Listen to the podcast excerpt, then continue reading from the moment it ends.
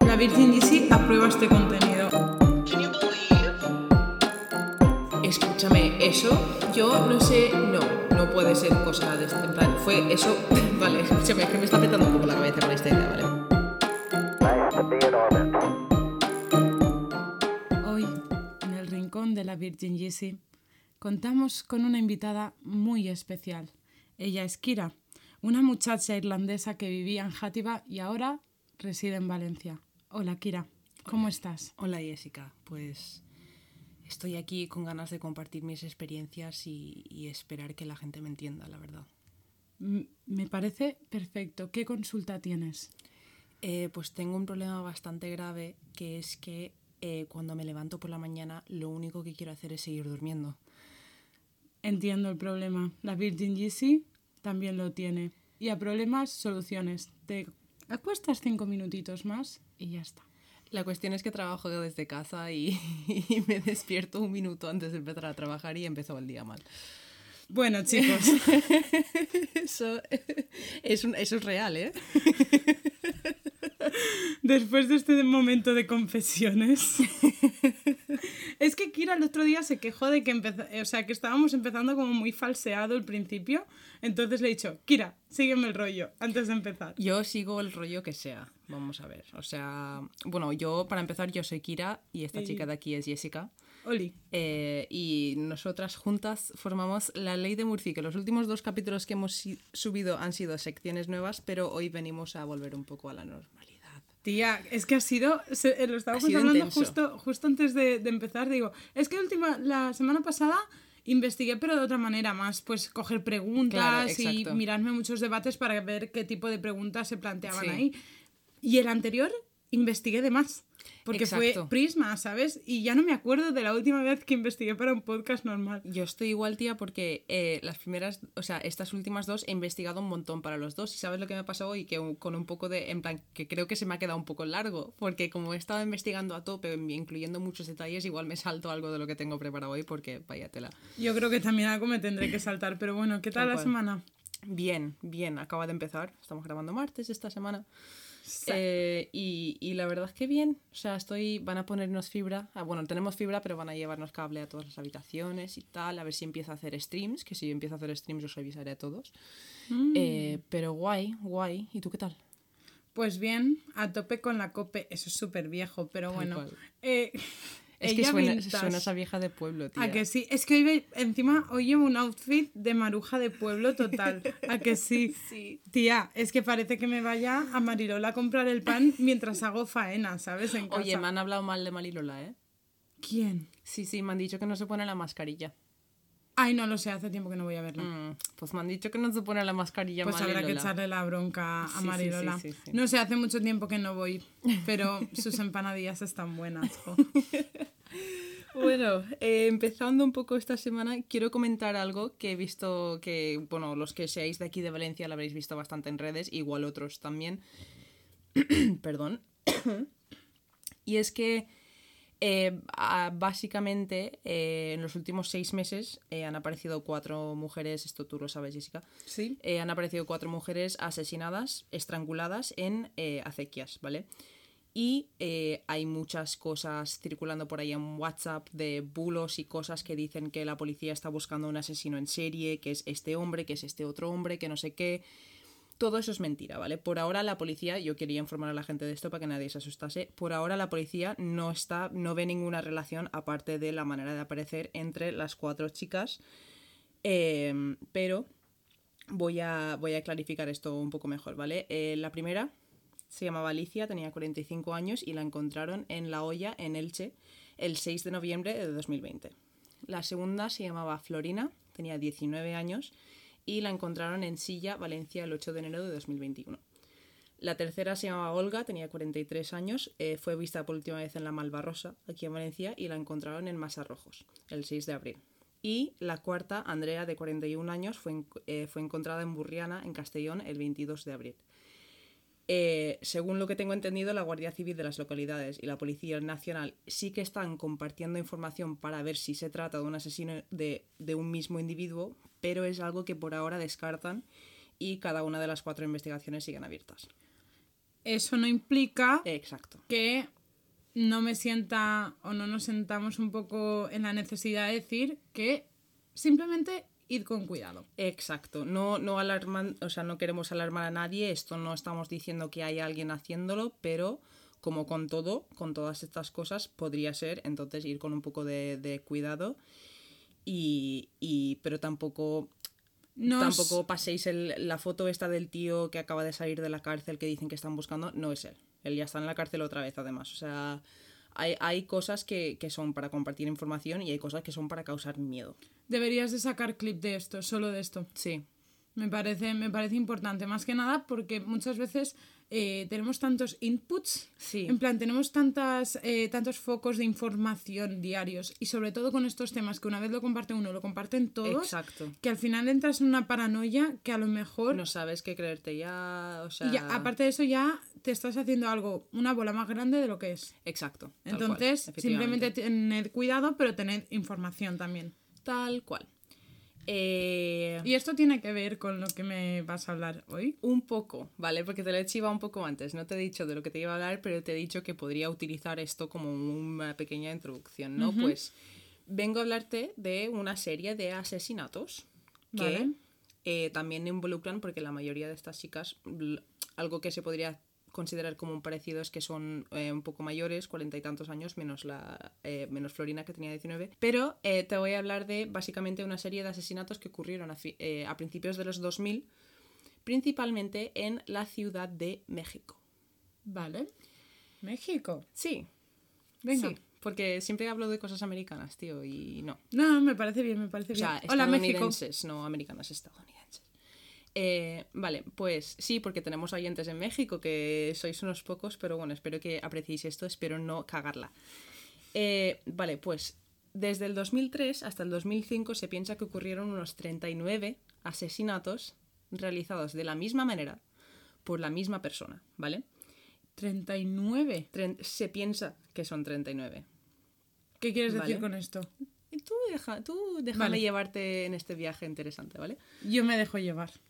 En el 2005 fue cuando las autoridades mexicanas ya empezaron a darse cuenta de que estaban tratando con un individuo en vez de muchos asesinatos distintos, ¿vale? Muchos as- asesinos distintos. Vale. Todas las víctimas, todas eran mujeres mayores y la mayoría de ellas eran abuelas, ¿vale? Vale. Además, eh, bueno, la policía se ve que recibió gran crítica por parte de los medios de comunicación en esta época porque lo estaban achacando como a sensacionalismo mediático en vez de tomarlo en serio, ¿vale? Y los medios de comunicación eh, empezaron a llamar a este supuesto asesino el mataviejitas. Siempre es que qué necesidad de sacarle un nombre a todos, ¿eh? De verdad. Sí, para todo. Para, todo, su apodo. Bueno, pues la cuestión es que la policía no estaba teniendo mucho éxito en encontrar a la persona responsable de todo esto, ¿vale?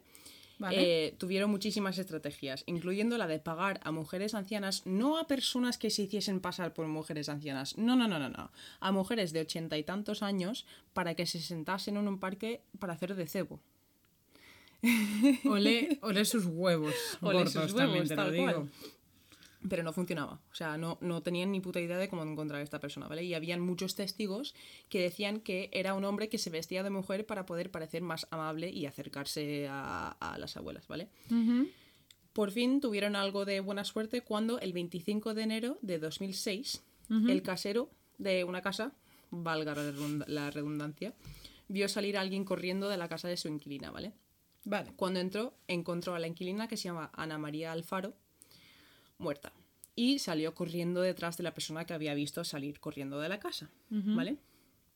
Detuvo a esta persona hasta que llegó la policía, eh, porque obviamente estos crímenes se conocían ya en toda la ciudad de que había un mata Claro.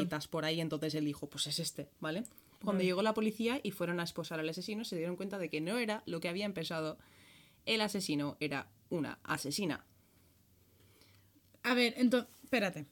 Se fueron detrás de esta persona pensándose que era un chico Sí, y, er- y resulta que era una chica. Llevaban dos años pensando que el asesino era un asesino, pero era una mujer de 48 años llamada Juana Barraza. Y era deportista profesional de lucha libre. ¿Qué? ¿Qué me estás contando? ¿Qué dices?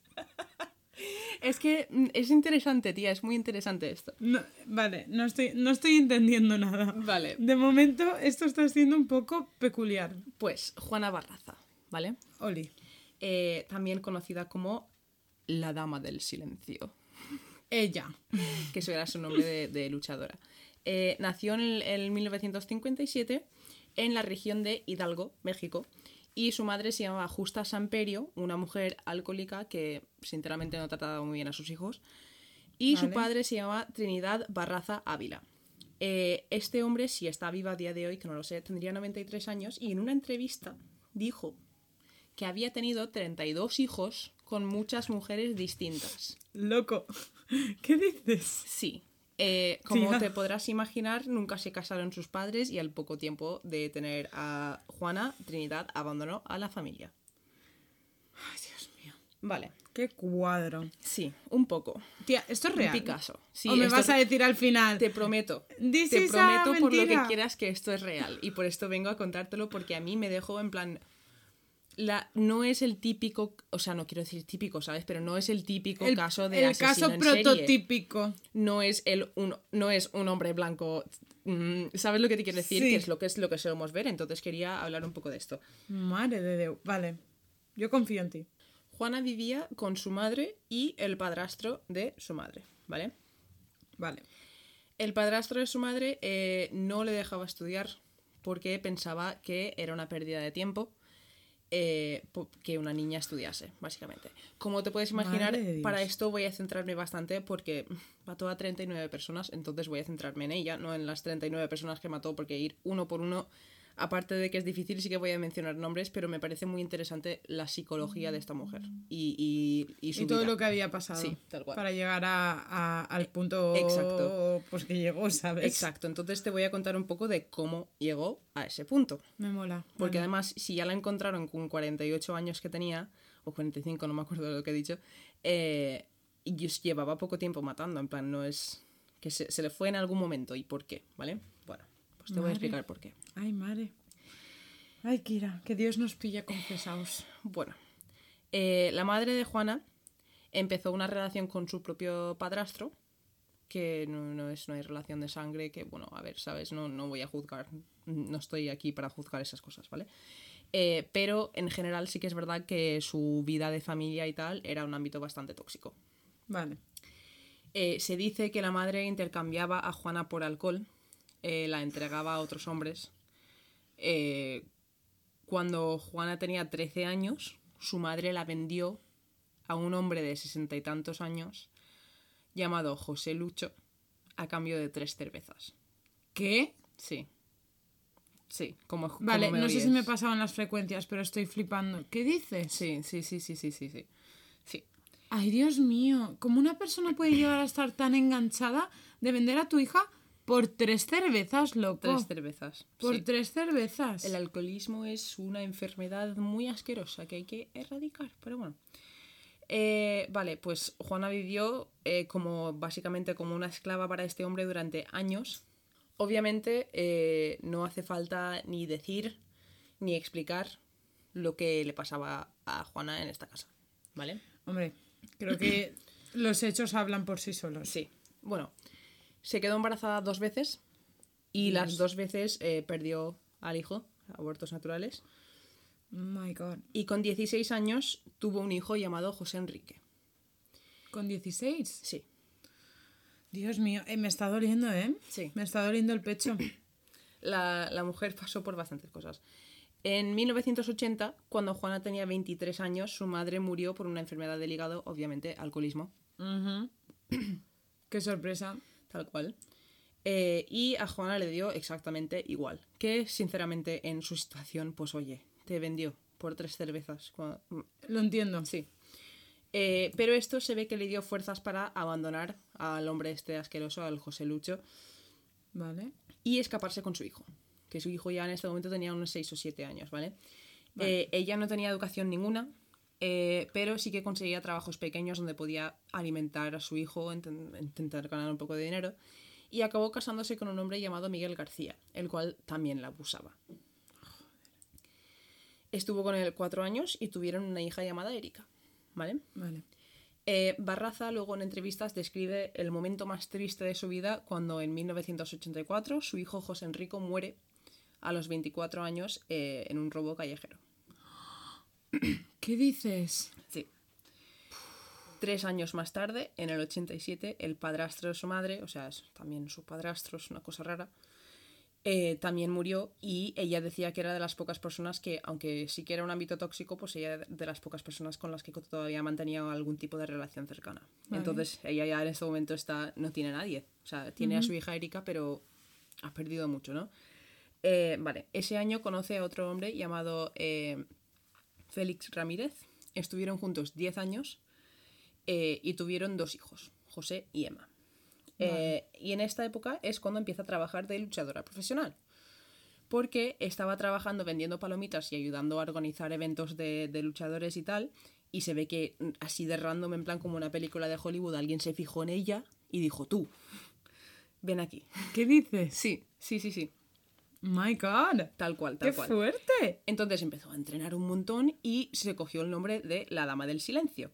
Eh, y utilizaba su profesión como un escape, ¿no? O sea, era bajita, pero levantaba 100 kilos la pava. Hostia. Sí, sí, sí, sí, sí, sí, sí. No sí, levanto sí, yo sí. 20 como aquel que dice. Tal cual, tal cual. De hecho, ahora luego te enseñaré fotos de, de- de su traje y todo, ¿vale? Eh, de hecho, mira, te los voy a buscar ahora, porque me los bajé Vale. antes. Me parece bien. Se los preparé. Mira, esto es ella con su traje, que es un traje de Power. Rangers, la Power Ranger Rosita. Y Tía. su, su máscara, que es como una, es una mariposa. Tía, qué Sí. fantasía. Yo me pondría eso para ir por la calle. ¿A que sí? Es un mono súper chulo, en verdad. sí? Sin el cinturón de luchadora, ¿sabes? Tal y con cual. unas botas. Tal fantasía. Pues, eh, vale, pues a ella se le daba bastante bien y le gustaba. La cuestión es que, eh, bueno, también esto no te lo he dicho, en su carrera profesional luchó contra varios luchadores profesionales bastante famosos en México, que aquí no sé si esto se, se- ve mucho, eh, incluido uno que se llamaba Charlie Manson. que no es el mismo Charles Manson de la familia Manson, pero me parecía interesante el dato y tengo aquí apuntado, jaja. En plan, ríete. Tía. Eh, pero fue antes o será después. Antes, antes. O sea, no, no- Vale. yo, te, yo te estoy- no he llegado todavía a matar a nadie, ¿vale? No, no, si era por curiosidad. Porque a lo mejor se lo ha copiado en plan por hacer la gracia. No, porque... Eh, vale, ella, pues, claro, cobraba para cada lucha eh, lo que a día de hoy serían unos 20 euros. Será poquísimo. Eh, entonces, en 1995, para poder apoyar a su familia y a sus hijos, empezó a robar cosas pequeñas de tiendas, comida, en plan, para poder dárselo a, su- a sus hijos y tal. Vale. Esto evolucionó y empezó a robar casas. Ella y una amiga suya llamada Araceli, en 1996, eh, crearon un plan para robar dinero de mujeres viejas y pues joyas y, y todas sus cosas, ¿no? Escogieron a mujeres viejas porque solían estar solas, eran más débiles, mm, se fiaban de ellas al ser mujeres también, todo el rollo, ¿no? Vale. Se vestían de blanco, se hacían pasar por enfermeras y iban a las casas de las abuelas uno por uno. Una ocupaba a la mujer y la otra la robaba. Ni se enteraban de lo que estaban pasando, vamos. No mataban a nadie, ¿vale? Ya, pero ya están empezando las cosas a ir por un Sí. cauce eh, Sí. Gris. Bueno, pues esta mujer durante el día robaba ancianas y por la noche era la dama del silencio. O sea, vamos, mm, ¿esto es Batman o qué? No, no entiendo lo que está I'm a pasando. businesswoman in a business world. Bueno, demasiado business tú. Eh, vale. es que pues- estoy flipando. Araceli, la amiga que la había como enganchado para hacer esto, ¿no? Eh, empieza una relación con un policía llamado Moisés Flores Domínguez. Y Juana eh, dijo, pues me voy sola a robar casas, tú no Esto te es vas conmigo. Sí, esto es verdad, estás flipándola. Yo también la flipé, ¿vale? en este momento... Parece un capítulo de Y además todo esto, todo esto pasó hace unos 20 años, que tampoco fue mucho, ¿eh? Vale. En este momento, eh, Araceli y Moisés dicen, vamos a jugársela un poco. Eh, entonces, una de las veces que ella sale a robar sola, eh, cuando se va de la casa, se encuentra con Moisés, su cochecito de policía, esperándola afuera. Y Moisés le pide 12.000 pesos, que son unos 500 euros en el dinero de hoy en día, eh, para no denunciarla, básicamente. En plan, le dice, me pagas, yo me quedo callado, ¿vale? Entonces, la presión sigue, ¿no? Le sube la presión. Eh, seguía robando eh, de manera bastante metódica, o sea, elegía a una mujer anciana, le ofrecía sus servicios, llevaba encima papeles oficiales de trabajadora social que había robado, mm, equipamiento de enfermera, todo, todo, o sea, era todo sea, estaba muy bien hecho. Sí, exacto. Y seguía siendo luchadora. Sí, sí. Ah, vale, bien. Bien con la vaina. Bien de cosas. Eh, bueno, pues ya llega, en 1999 se divorcia del marido eh, y al año siguiente se lesiona y tiene que dejar de ser luchadora profesional. Vale. Aquí ya las Putas cosas empiecen lesiones. a, le empiezan a ir mal, ¿vale? O sea, no tiene su escape, tal, se le está acumulando toda la mierda en la cabeza. El 25 de noviembre de 2002, eh, después de un intento de robo, acaba estrangulando a María de la Luz González. Eh, supuestamente, según lo que, lo que contaría luego, es que la anciana la insultó y perdió Los papeles. los papeles y, y lo hizo, ¿no? Pero se ve que le gustó demasiado. Porque esto ya desencadenó todo. A los cuatro meses empieza en serio. Eh, en 2003 mata a siete ancianas eh, más, todas ellas entre 76 y 87 años. Ujú. Eh, y eh, también en el 2003 eh, surge el primer testigo, ¿vale? Resulta que eh, en una de las casas en las que había entrado, el hijo de la anciana estaba ahí. Y la llegó a ver. Y gracias a su descripción, eh, pudieron sacar dibujos de la cara de ella y tal. Y, ¿Y no le hizo nada al hijo? no, no sé si lo llegó a ver, creo que no lo llegó a ver. O si lo llegara a ver, no le hizo nada. Y él tampoco interactuó. No. Eh, y crearon un busto de su cabeza. Porque Me sí. un busto. Y he de decir que se le parece bastante. O sea, se lo estoy enseñando a Jessica y a ver dentro de lo sí. que cabe, pero seguían Sí. pensando que era un hombre. Es que encima con el pelo corto y todo, Exacto. muy estereotipado. Exacto. No, y también por número. Y es que esto es verdad. En los asesinos en serie, cuando hablamos de mujeres, hay mujeres violentas, ¿eh? Porque está la Silvia Likens, o Sí. Likens, que tiene tela ese Sí, caso. pero o sea, es que ese- no suelen ser violentas. Las suelen ser mujeres- envenenadoras. Exacto, suelen ser, sí que es verdad que suelen ser enfermeras o algún tipo de cuidadora, pero suelen hacerlo de manera más... Como, ¿Cómo se les llaman? Los, los ángeles de... Tienen un nombre. Los este- ángeles de la muerte. Los ángeles de la muerte, claro. Ese tipo de asesinos que suelen ser enfermeras que matan a gente vieja. Pero no, ella las estrangulaba con eh, las... Claro, es una. con es cuerdas, con lo que fuese. un acto mucho más, a lo mejor, sádico Sí. en cierta, en cierta Sí. parte y se puede más relacionar a los, a los hombres. Sí, pero ¿sabes lo que pasa? Que se puede relacionar bastante también psicológicamente hablando al trato que recibió por parte de su madre. ¿Vale? O sea, obviamente ella tenía un tipo de personas a la que quería hacer daño. Y además en entrevistas dijo que cuando veía a las mujeres le daba rabia. Le, daba, le entraba una rabia que no podía controlar. Y esto, Eso al igual, que muchos, al igual que muchos asesinos en serie que son hombres suelen matar a mujeres jóvenes por lo de por algo que pasó con su madre o alguna o sea, Sí, sí, sí, tenía mucha razón en muchas cosas entonces esto es algo parecido no Tía, qué fuerte. Pero es que. Uf, Sí, es que es tan espérate queda, curioso. ¿eh? ¿Qué dices? sí sí sí sí Ay, madre de Dios. Eh, Hagamos bueno. una serie de esto, Kira. Eh, anunciaron básicamente la policía ya en este momento sacaron sacaron las fotos del cara tal y anunciaron la búsqueda de, de el mataviejitas vale y según estudios publicados de la época la policía pensaba que buscaban a un hombre de entre 35 y 45 años con preferencias homosexuales vale Hostia. Porque el hijo de la anciana esta dijo que era un hombre vestido de enfermera y esto para la policía no podía significar otra cosa que no fuese un hombre gay porque las mujeres que van a asesinar ¿sabes? en plan Y porque todo hombre que se viste enfermera ya es automáticamente gay. tal cual vale. Pero bueno, sí. Venga. pues pensaban, datitos. pensaban que era un hombre que se vestía de mujer para acceder a las casas de las víctimas y más gente empezaba a salir con descripciones de un hombre alto, un hombre bajito, un hombre vestido de mujer, un hombre vestido de hombre, eh, o sea, todo, ¿no? Eh, vale, pues en 2004 Juana Barraza pasa a matar a 14 personas más, Hostia. de entre 60 y 92 años. Encima. Exacto, todas eran mujeres con dinero, mujeres viejas que le recordaban a su madre y todas las estrangularon. Todas. Y a mitades del 2005 empezó a salir con un taxista llamado José Herrera, conocido como El Frijol. Vale. Estoy intentando de verdad no reírme con el nombre del frijol, pero es que me hace muchísima gracia esa palabra. ¿Sabes cómo soy con las palabras? Y esa es una de ellas, ¿vale? Eh, Frijoles. A mí me gustan, están buenos. depende de qué tipo. Bueno. Eh, en abril de 2005 mató a cuatro personas en siete días, Ujú. así del pim pam pam pam, eh, para llegar a un total de 35 en este momento, ¿no?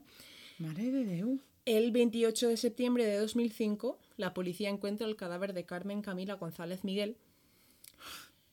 Eh, sí, los nombres. Sí. Eh, que tenía... Nunca, nunca me acuerdo que en México tienen como Exacto, primeros eh, como primer nombre y suelen tener dos nombres como Sí, mínimo por por los eso, dos cuando apellidos. estuve haciendo el research de esto, digo, me lo voy a apuntar todo, porque si no. Bueno, esta mujer tenía. Esta, bueno, esta señora tenía 82 años, muchísimo dinero y además era la madre de uno de los criminólogos más famosos de toda México. De toda México. De todo México. Que se llamaba Luis Rafael Marino González, ¿vale? ¿Y ella lo sabía? Ella sabía el qué. Que era la madre. Vale. No, no, no, ella no, no, claro. que Ella no, iba ¿cómo lo solo a matar a una Claro, señora. Exacto. Vale. Ahora, ahora es cuando la policía realmente empieza a tomarlo en serio, porque hasta el momento no, real- no estaban haciendo mucho. ¿Y se habían cargado mucho, ¿vale? 35? Sí. Y, y no pasa Sí, nada. sí, sí, sí, sí, Ahí sí. está. Vale. Eh, porque hasta la, hasta la fecha, aparte del busto y la descripción, no habían hecho nada, ¿vale? Y el busto. bueno, bueno. Eh, aquí es cuando empiezan a pagar a mujeres ancianas para hacer de cebo, lo que te comenté. Y en octubre de 2005. Esto es asqueroso.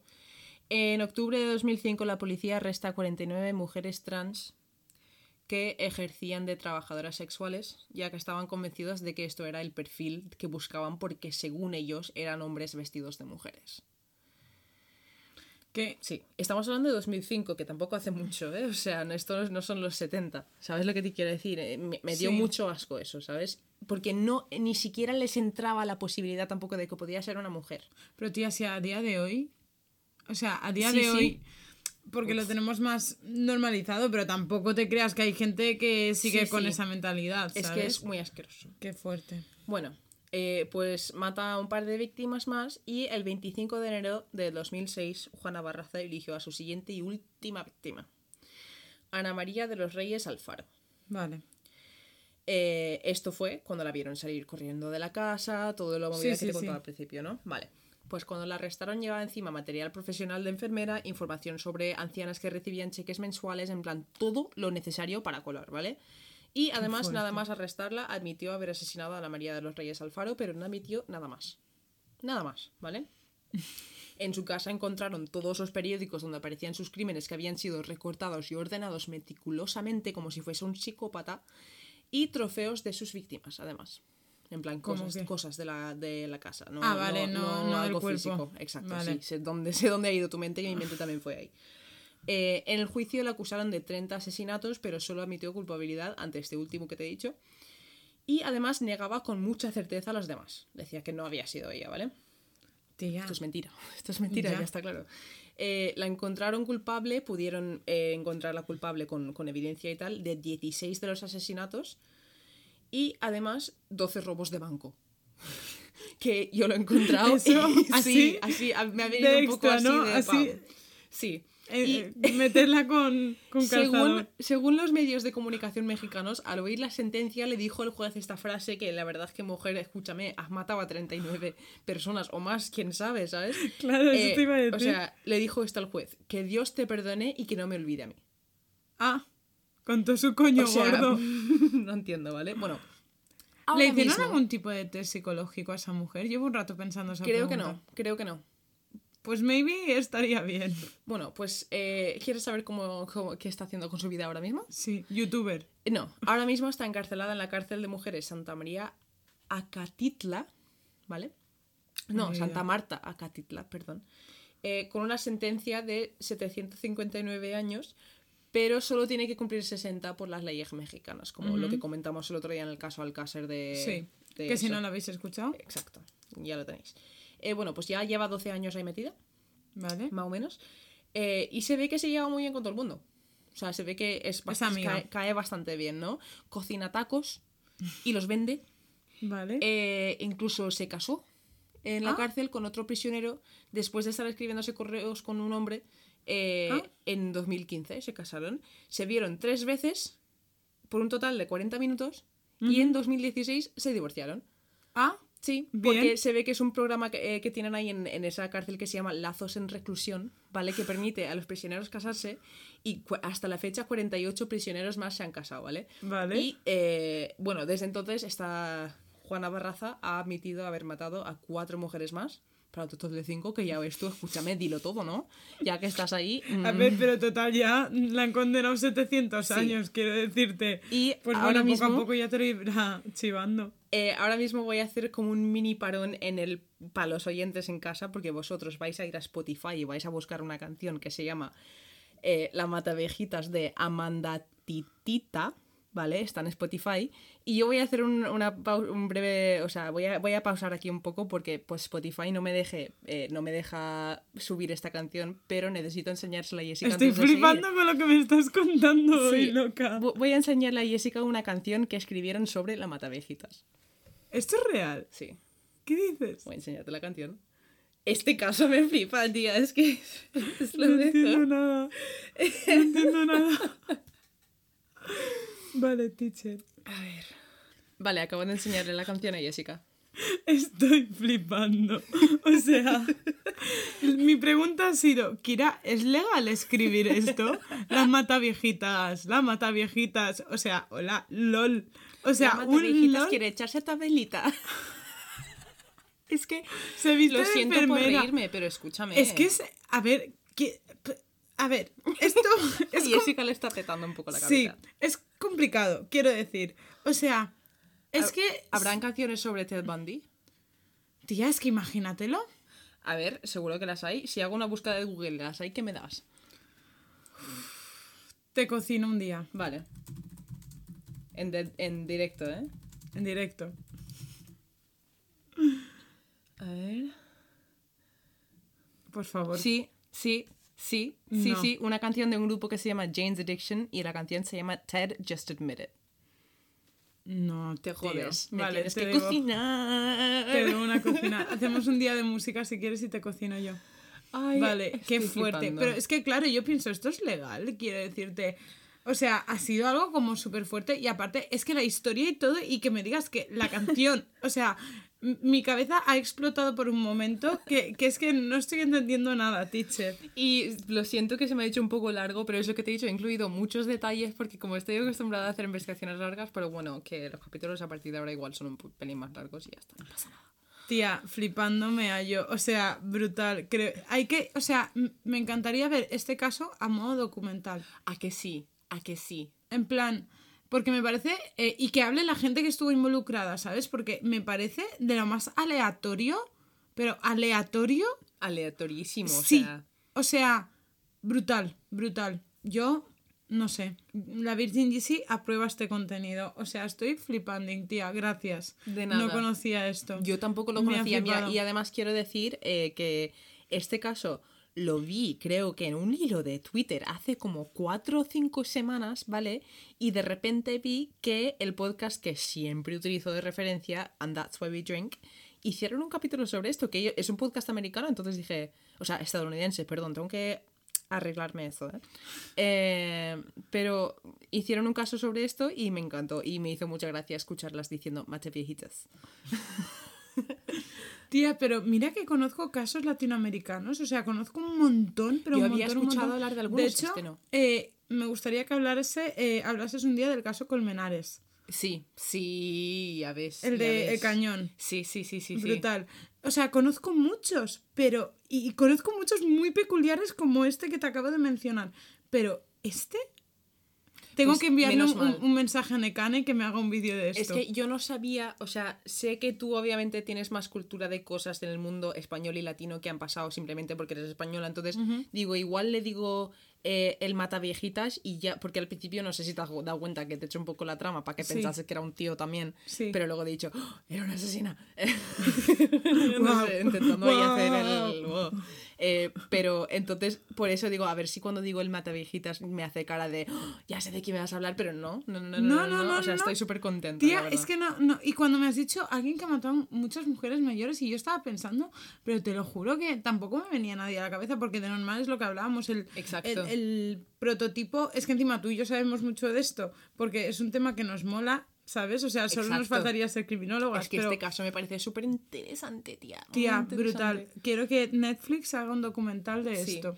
Y si quiero decir una cosa también, si parece que estoy sacando muchas de mis fuentes del podcast de And That's Why We Drink, es porque tienen como 200 capítulos y hablan de todo lo que quiero hablar y como sé que ellas mm, lo hablan bien y además son graciosas y las escucho desde hace años, eh, pues cuando veo que un tema que quiero tratar lo han hecho ellas, mi primera, el primer sitio donde voy es ahí y luego corroboro to- todo también con otras búsquedas en artículos y todo. Pero yo muchas veces también, o sea, depende del tema de que, del que hable, o sea, puede ser, pues si hablo de mm, arte, tengo mis canales de referencia Mm. y después miro otras cosas, pero lo- al primer sitio que voy a consultar, si han hablado de esto, es como mi fuente de confianza, Sí. ¿sabes? Porque sé que me lo va a explicar de una manera que me va a gustar. Exacto. Y, ¿sabes? Me va a dar a lo Es mejor que- otro enfoque o un enfoque que sé que me va a molar Claro, más. a mí No ellas sé. me sirven tanto porque como eh, eh, una de, de esas personas, eh, que es M. Schultz, habla de, de cosas de fantasmas o de, de cosas de alien- alienígenas o cosas así, en plan que realmente no, igual no son reales, ¿no? Sí. ¿sabes? En plan.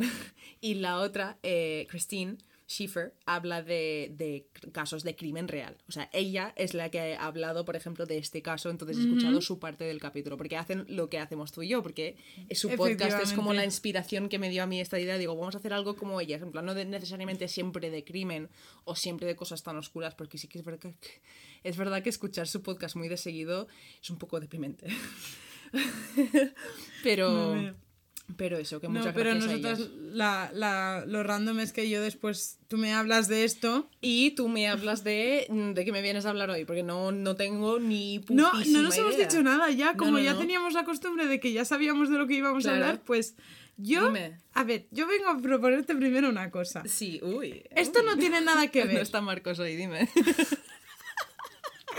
Ay, esto no. Ay, que me da vergüenza y me pongo roja, papá. No escuches esto, que somos amigas de verdad, ¿eh?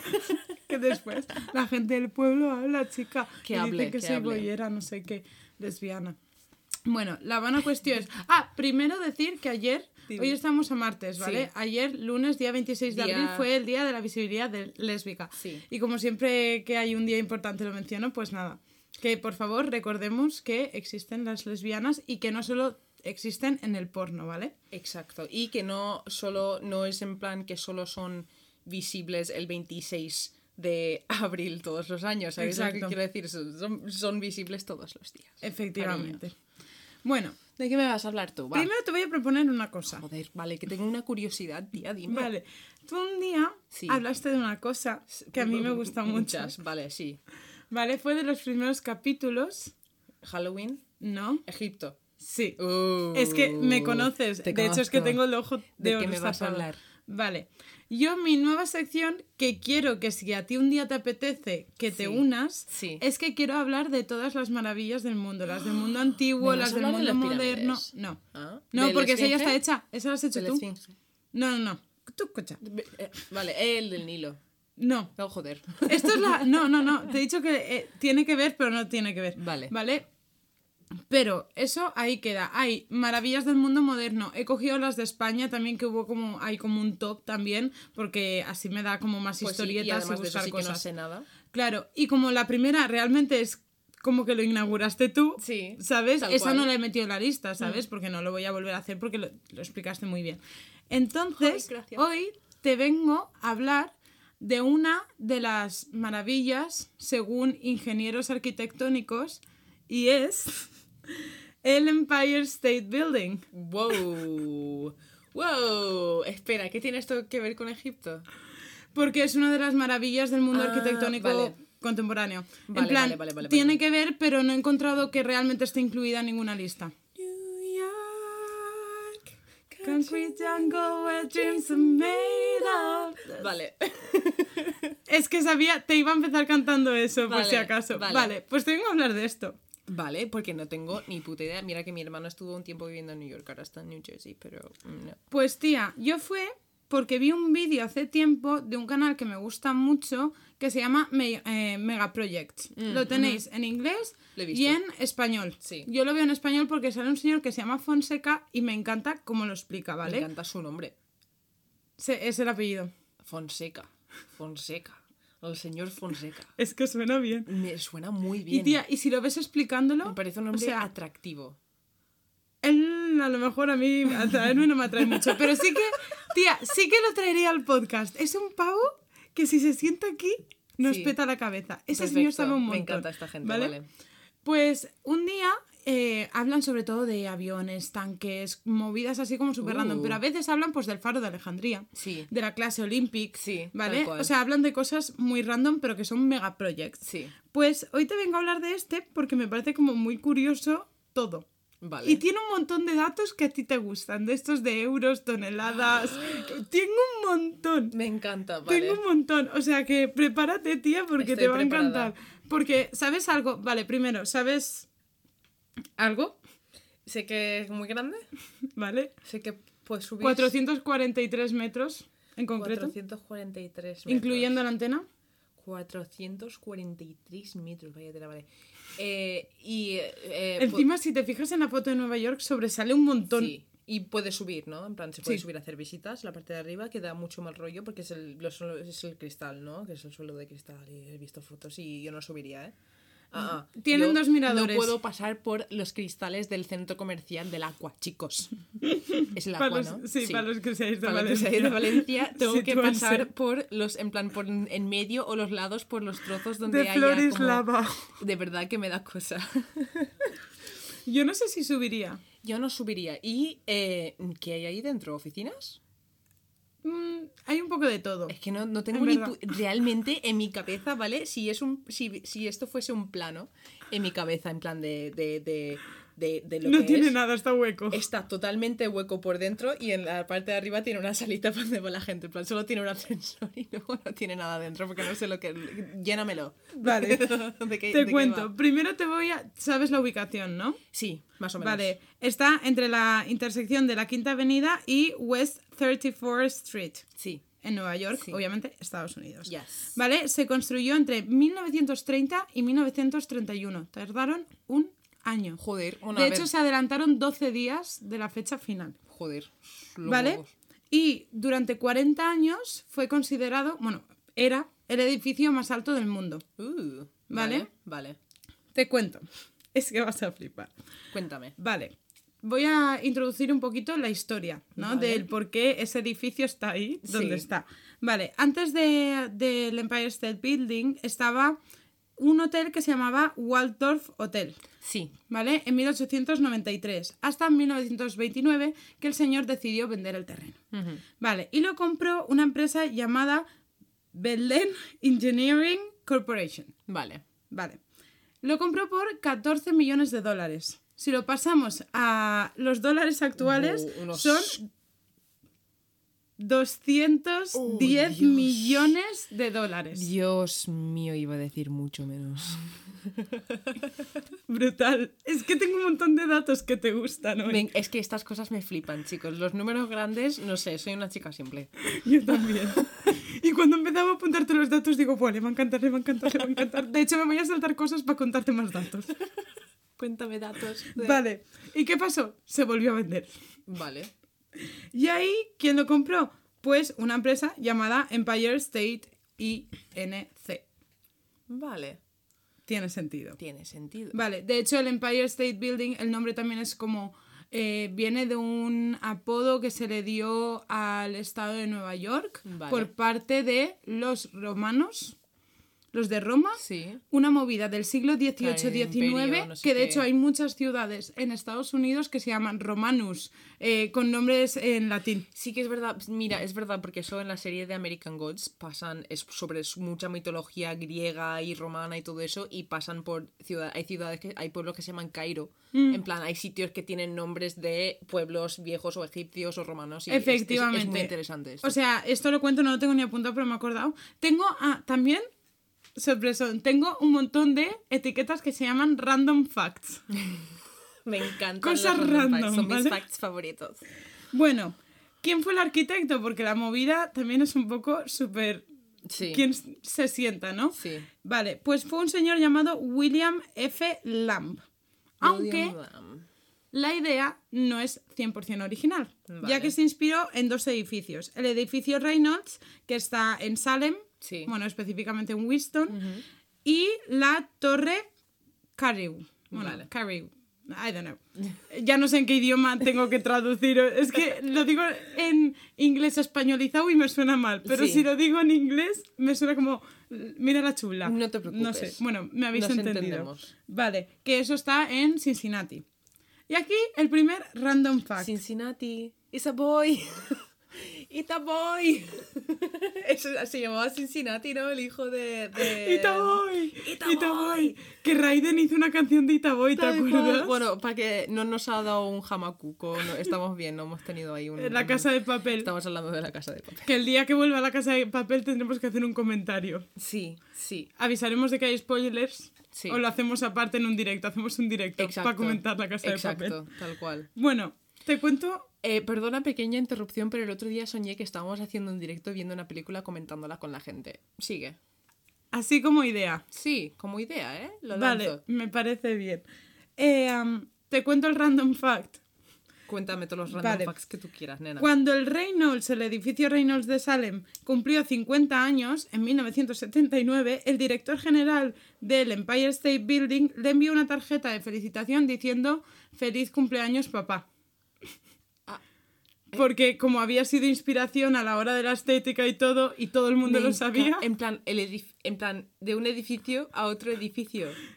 Me parece lo más mono que he y le puso en mi felicidades, papá, en plan toda la coña, Me parece ¿sabes? adorable, me parece adorable, tío. Eso Porque es como admitir que realmente, Exacto. ¿sabes? Y que la gente lo sabía y que él Tal estaba cual. orgulloso porque realmente habías un... Claro, Hacía bien, claro. ¿sabes? A ver, es que en realidad las cosas que son inspiradas en otras, mientras no es algo robado y se da el crédito, o sea, se da la, se menciona a quien se tiene que mencionar y Claro, todo porque eso, tampoco es la 100% inspiración- igual, ¿sabes? Exacto. Obviamente, pero... Además, a día de hoy, bueno, en este momento igual no tanto, pero a día de hoy estamos en un momento también en el que el joder todo inspira. Ya eh, es muy difícil hacer una cosa que no se parezca en lo mínimo en algo que ha Tal hecho cual. otra persona.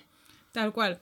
Bueno, nos metemos ya dentro de arquitectura, construcción y un poco más el edificio en sí. Sí. ¿Vale? Eh, te voy a hablar del diseño de retra... Uf, es complicado. Retarqueo. ¿Tú sabes qué es eso? Retarqueo.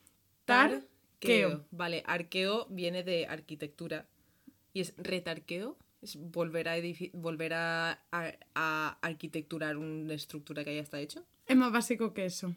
Es el tipo de edificio que es más grande por la parte superior que por la inferior. Ah, En efecto lápiz. Claro, en, ve- en vez de ser más grande ir hacia como, un- como una pirámide, vamos. Exacto. Vale. Pero, O sea, al eh, revés. de hecho, el, el ejemplo es un lápiz Claro, real. claro, hace así. Efectivamente. Sí. Y esto, esto no es un random fact, pero yo me he quedado todo rayada porque al principio no lo entendía y después tiene todo el sentido del mundo, ¿vale? Pero esto era, estaba impuesto por el gobierno de, de Nueva York. No es que lo hubiese elegido el arquitecto. Ah, que se tenía que hacer así, punto. Sí, Ah, porque hay una ley de zonificación en 1916. ah, vale. Genial. Y claro, yo me quedé así en plan, hay una ley que prohíbe construir edificios y ya verás cómo tiene todo el sentido del mundo. Un segundo, paso página. ASMR. ASMR. Eh, Este micrófono nuevo tiene un modo de ASMR que captura todo en estéreo. Y, y es- My sería interesante.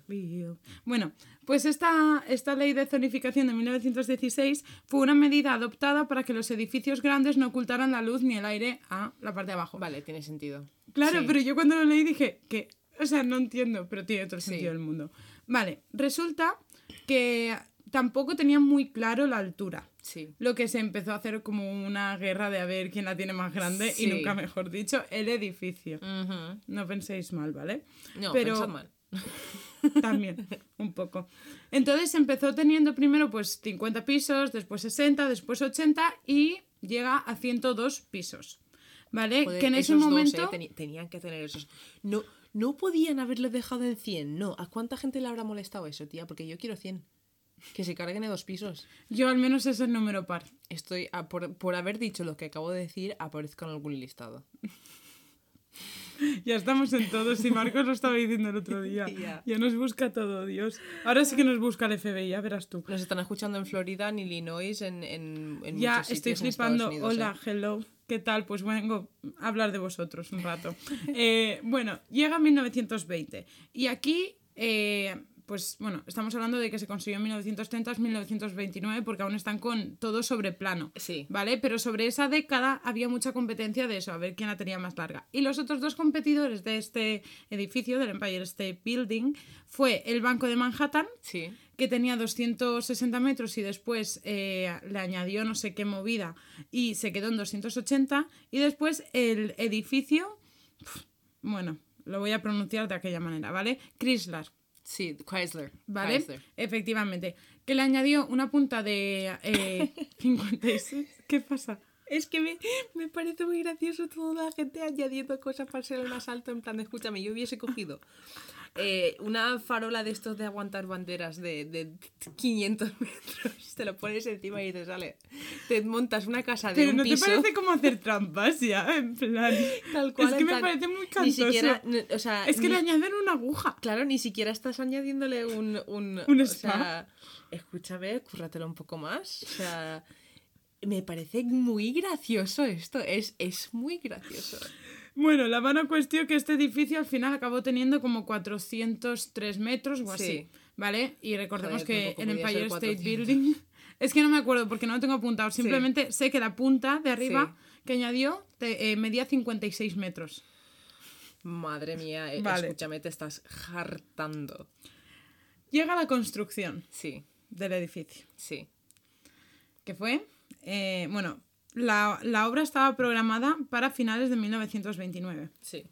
Pero vamos a recordar un poquito de historia del primer bachillerato. ¿Qué pasó en 1929? ¡Pum! Crisis, recesión económica, como el 2008, chicos. Connect, connect the idea. It's the same, pero 100 años atrás. El crack del 29. Aquí vengo yo a enseñar historia. Trust conmigo. La Gran Depresión, conmigo. chicos. Venga. Efectivamente. Entonces, ¿qué pasó? Que llegó la Gran Depresión, que duró 10 años. Sí, esto fue la época de eh, Michael Molloy, del Rasputin irlandés. Vale, es verdad. You're right. No me acordaba. Sí. Pues justo, ¿qué pasó? Que el edificio se construyó a final de Wall Street. Claro. O sea, es que el edificio más Exacto, cercano y afectado y aún no había ni empezado la construcción. Buah, ¿Qué pasó? Que durante la Gran Represión mm, la mitad de bancos de Estados Unidos entraron en quiebra y más de 15 millones de estadounidenses se quedaron sin trabajo. ¿Vale? Para ponernos un poco en la situación. Sí, sí, sí. ¿Vale? Algo, de hecho, mm, ellos decían, bueno, y la historia dice que no había habido tal desgracia económica desde la guerra civil eh, bueno, estadounidense. Sí, sí. O sea, brutal. Bueno, la buena cuestión es que siguieron adelante con el, con el proyecto gracias a... Es que estoy leyendo mucho porque hay mucho dato, ¿vale? Sí. Gracias a un préstamo, ¿vale? De parte de la Metropolitan Life Insurance Company Hmm, de Interesting. 27,5 millones de dólares, que actualmente serían 422 millones de dólares. 422. Interesante.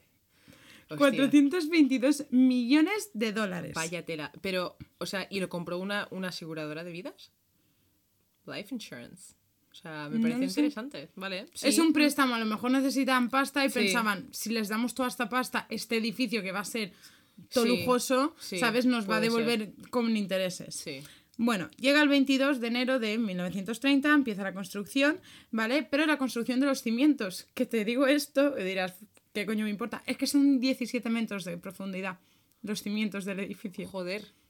O sea, loco. Vaya. Es brutal. Vale, vale, vale. Estoy, De vale. hecho, se caracterizó mucho porque la velocidad de construcción fue, o sea, se etiqueta como vertiginosa.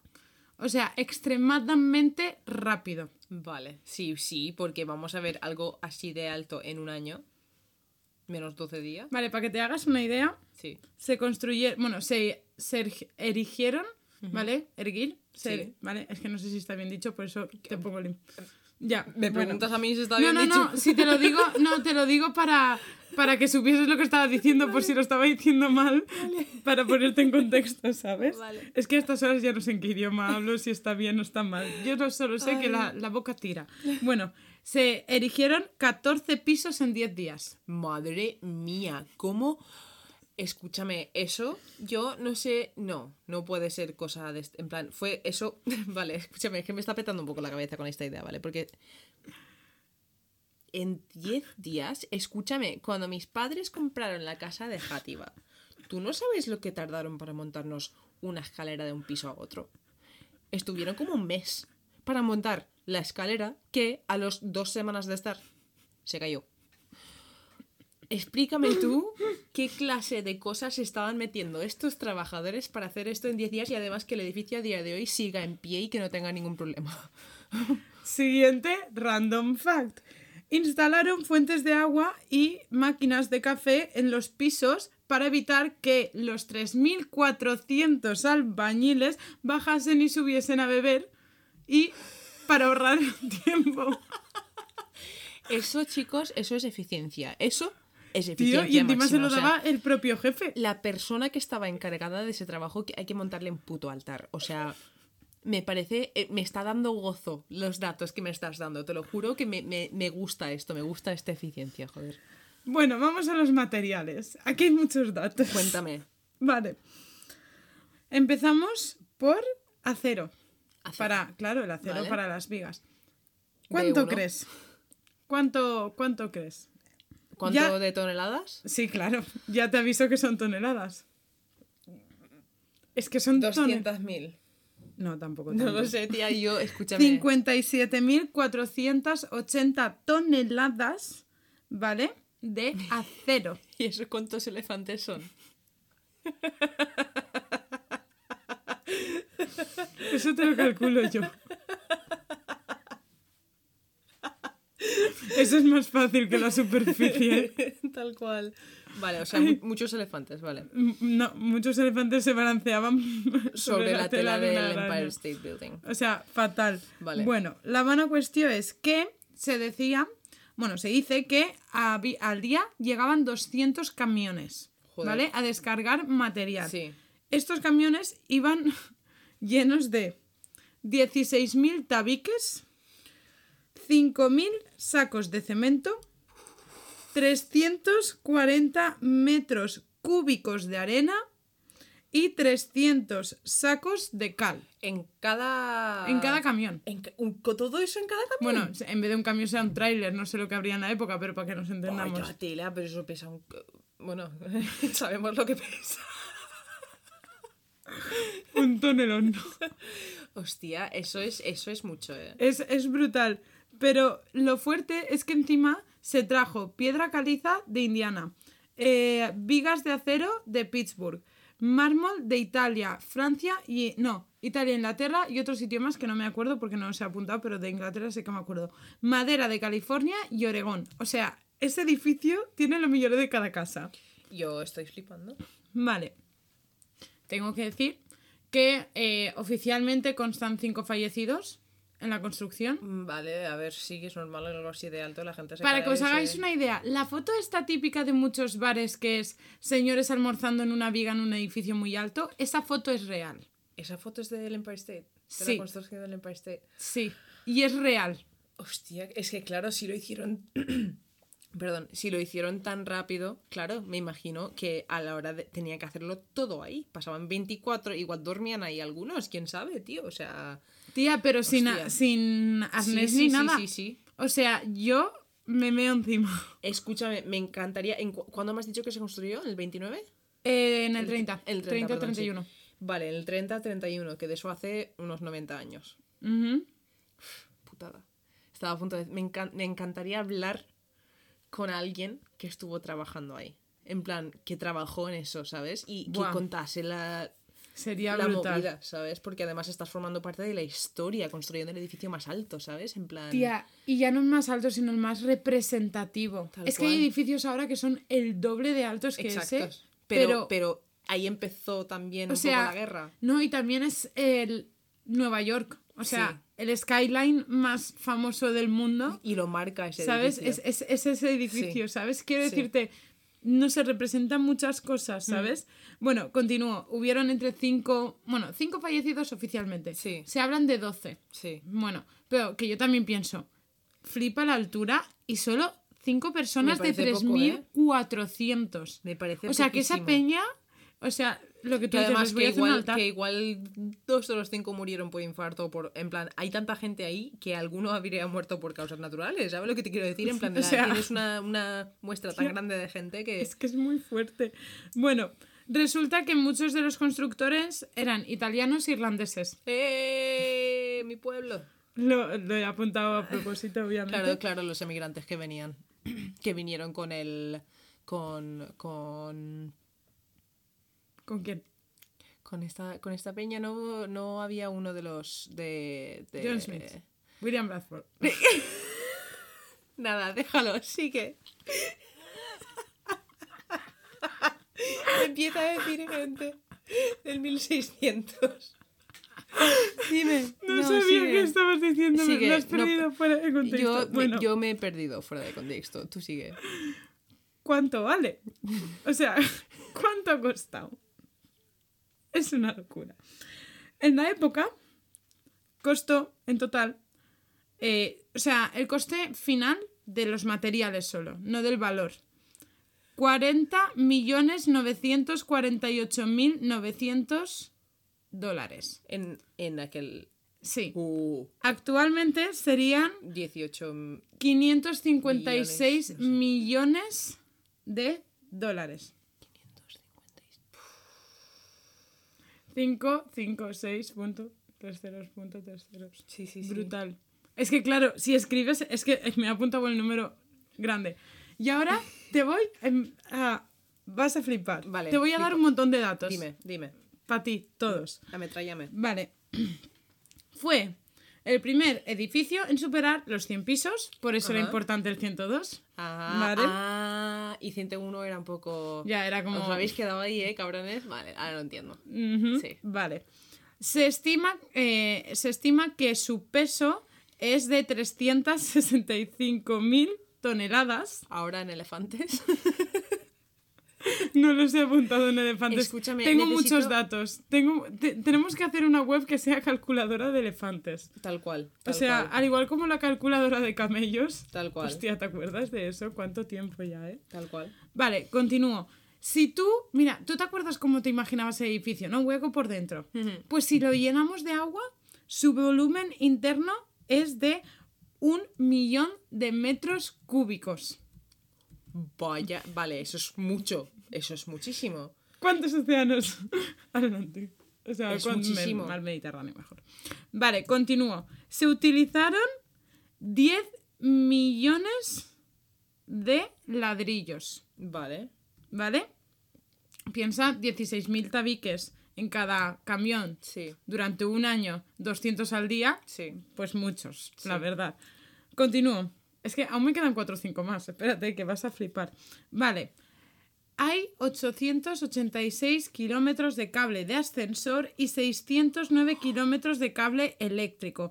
Hay 6.514 ventanas y 73 ascensores. Su superficie total, si tú pusieses, en plan, si eh, cortases las plantas y las pusieses en superficie, son 257.211 metros cuadrados, que es igual a 517 campos de fútbol americano. Pero es que además es el edificio más visitado de Nueva York con 4 millones de media, más o menos, de turistas por año. Eh, estoy flipando, tía. Estoy flipando. ¿Es 73 ascensores? o sea, estoy flipando. ¿Qué cantidad más en- enorme de ascensores? Y de todo, en general. Por eso te los he dado todos. Pa, Estoy pa. flipando. ¿Me puedes repetir cuánto pesaba? El peso, Sí. 365.000 toneladas. 365.000 toneladas. Sí. ¿no? 365000. Vale. ¿Has encontrado una calculadora de camellos? Eh, Vale. Vale, esto es interesante. Pesa lo mismo que si hablamos de elefantes asiáticos de, de- de Asia. Eh, un ¿Qué, millón seiscientos seis mil eh, elefantes. ¿Qué dices? Más o menos, sí. Me meo. Tía, pero si querías espérate. saberlo. ¿Quieres, ¿Quieres más datos? Te doy Sí, más datos. Cuéntame más. Fue un poco de culo, la verdad. Y ya acabo con esto porque si no me enrollo como las persianas. Vale, ¿Tú sabes lo que pasó en 1945 con el Empire State Building? No tengo ni idea. Pues el día 28 de julio del 45, un bombardero, un avión bombardero que se llama B-25, se estrelló entre las plantas 79 y 80. ¡Hostia! Uno de los motores atravesó el edificio y se metió en el edificio en enfrente y el resto del avión y el otro motor se, se quedaron Pues sí que justo, rápido. justo en medio del edificio. Sí. ¿Vale? Se incendió durante 40 minutos y esto hizo...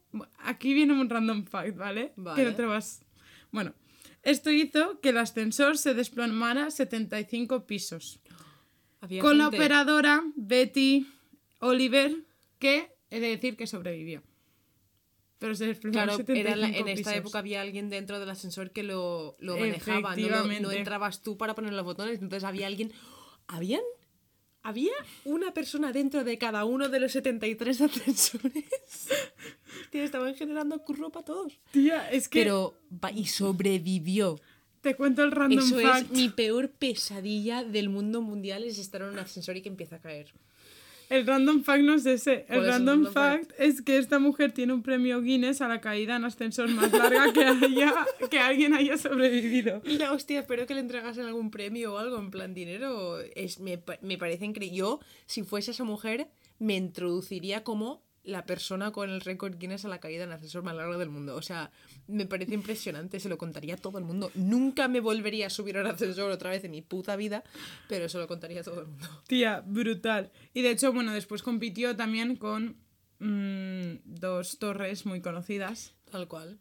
que, claro, le quitaron el puesto de sitio más alto y después, pues... Pues como, ya, vale. sí, es que no sé cómo decirlo. ¿no? Ya sabemos todo lo que pasó. Sí. Eh, y esto me lleva, que es lo que te decía, que hay edificios más altos, pero este es que está dentro de la cultura pop. Hmm. ¿Sabes? De hecho, para quien no lo recuerde, es el edificio que escala King Kong en la, cual. en la película de 1933. Y además, eh, ese edificio, incluso en una película que se llama Independence Day, que todos Tal conocemos, cual, me encanta. fue incinerado por los extraterrestres Sí. en 1996. Entonces es como que yo, esto lo decía el Fonseca y me mola porque es lo que hablábamos. Tiene esa esencia del old school, de, las- Tal cual. de la vieja escuela. Salen todo. Y salen tiene todo. esa cosa de 1930, lo miras y tiene Sí. ese color, Sí. ¿sabes? Entonces por eso creo que es tan remarkable, Me tan remarcable. Y esto es lo que te cuento hoy. Y a partir de ahora a lo mejor un día pues te cuento algo movida de maravillas del mundo. Me encanta el Taj Mahal o cosas así. Me encanta, tía, me parece flipante.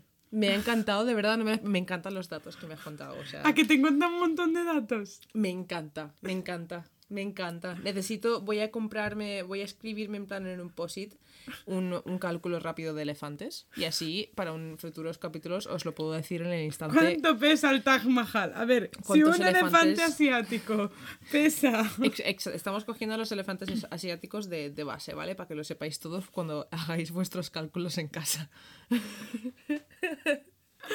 Me meo, tía. Ay. Este capítulo, oye, no está mal para la vuelta a la normalidad, Tal ¿no? cual. Yo tal creo que cual. está Pero nos hemos acostumbrado a hacer capítulos más larguitos, ¿eh? Me ha encantado. Me ha encantado. Muy guay. El capítulo de hoy, muy guay, muy fan.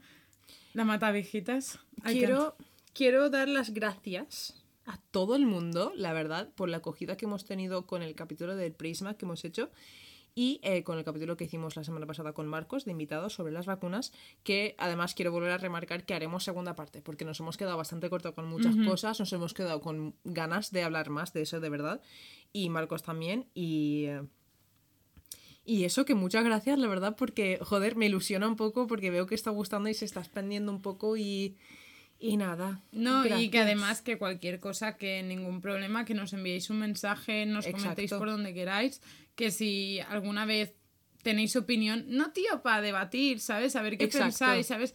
Aunque no pensemos igual, tío, a mí me gusta debatir con la gente. Tal cual. ¿Sabes? Que podéis venirnos por redes a sugerirnos cosas, a mandarnos vuestra lista, lista de la compra. Cualquier cosa. Lo que queráis. Es- si nos queréis utilizar para mandar, en plan, para tener como notas, porque sé que hay gente que lo hace. con los famosos, con, los la Kim Kardashian y tal. Tal cual. Entonces, pues eso, mandarnos vuestra lista de la compra, no os juzgaremos, ¿eh? No, y de hecho, ya ligando con esto, nos la podéis mandar a Instagram y Twitter en arroba LLDMpodcast y en Facebook con el nombre La Ley de Murphy. Ya, y también os podéis mandar correos con preguntas o sugerencias, con ideas, con lo que queráis, con fotos de vuestras mascotas, vestidos de fantasmas. No quiero volver a repetirlo.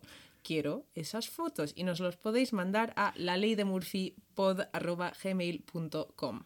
No me hagáis llamar a vuestras madres y decirles que no os estáis haciendo los deberes a la teacher. Exacto, chicos, escúchame. No, de verdad, ¿eh? que necesito fotos de them mascotas. hands. Wash them- ¿Por qué me estás cantando Porque esta eso se lo canción ahora? los niños en cooking para que se laven las manos. Voy a ver si para la otra puedo poner un trozo de la canción de la matavejitas. ¿va? La mata, amiguita.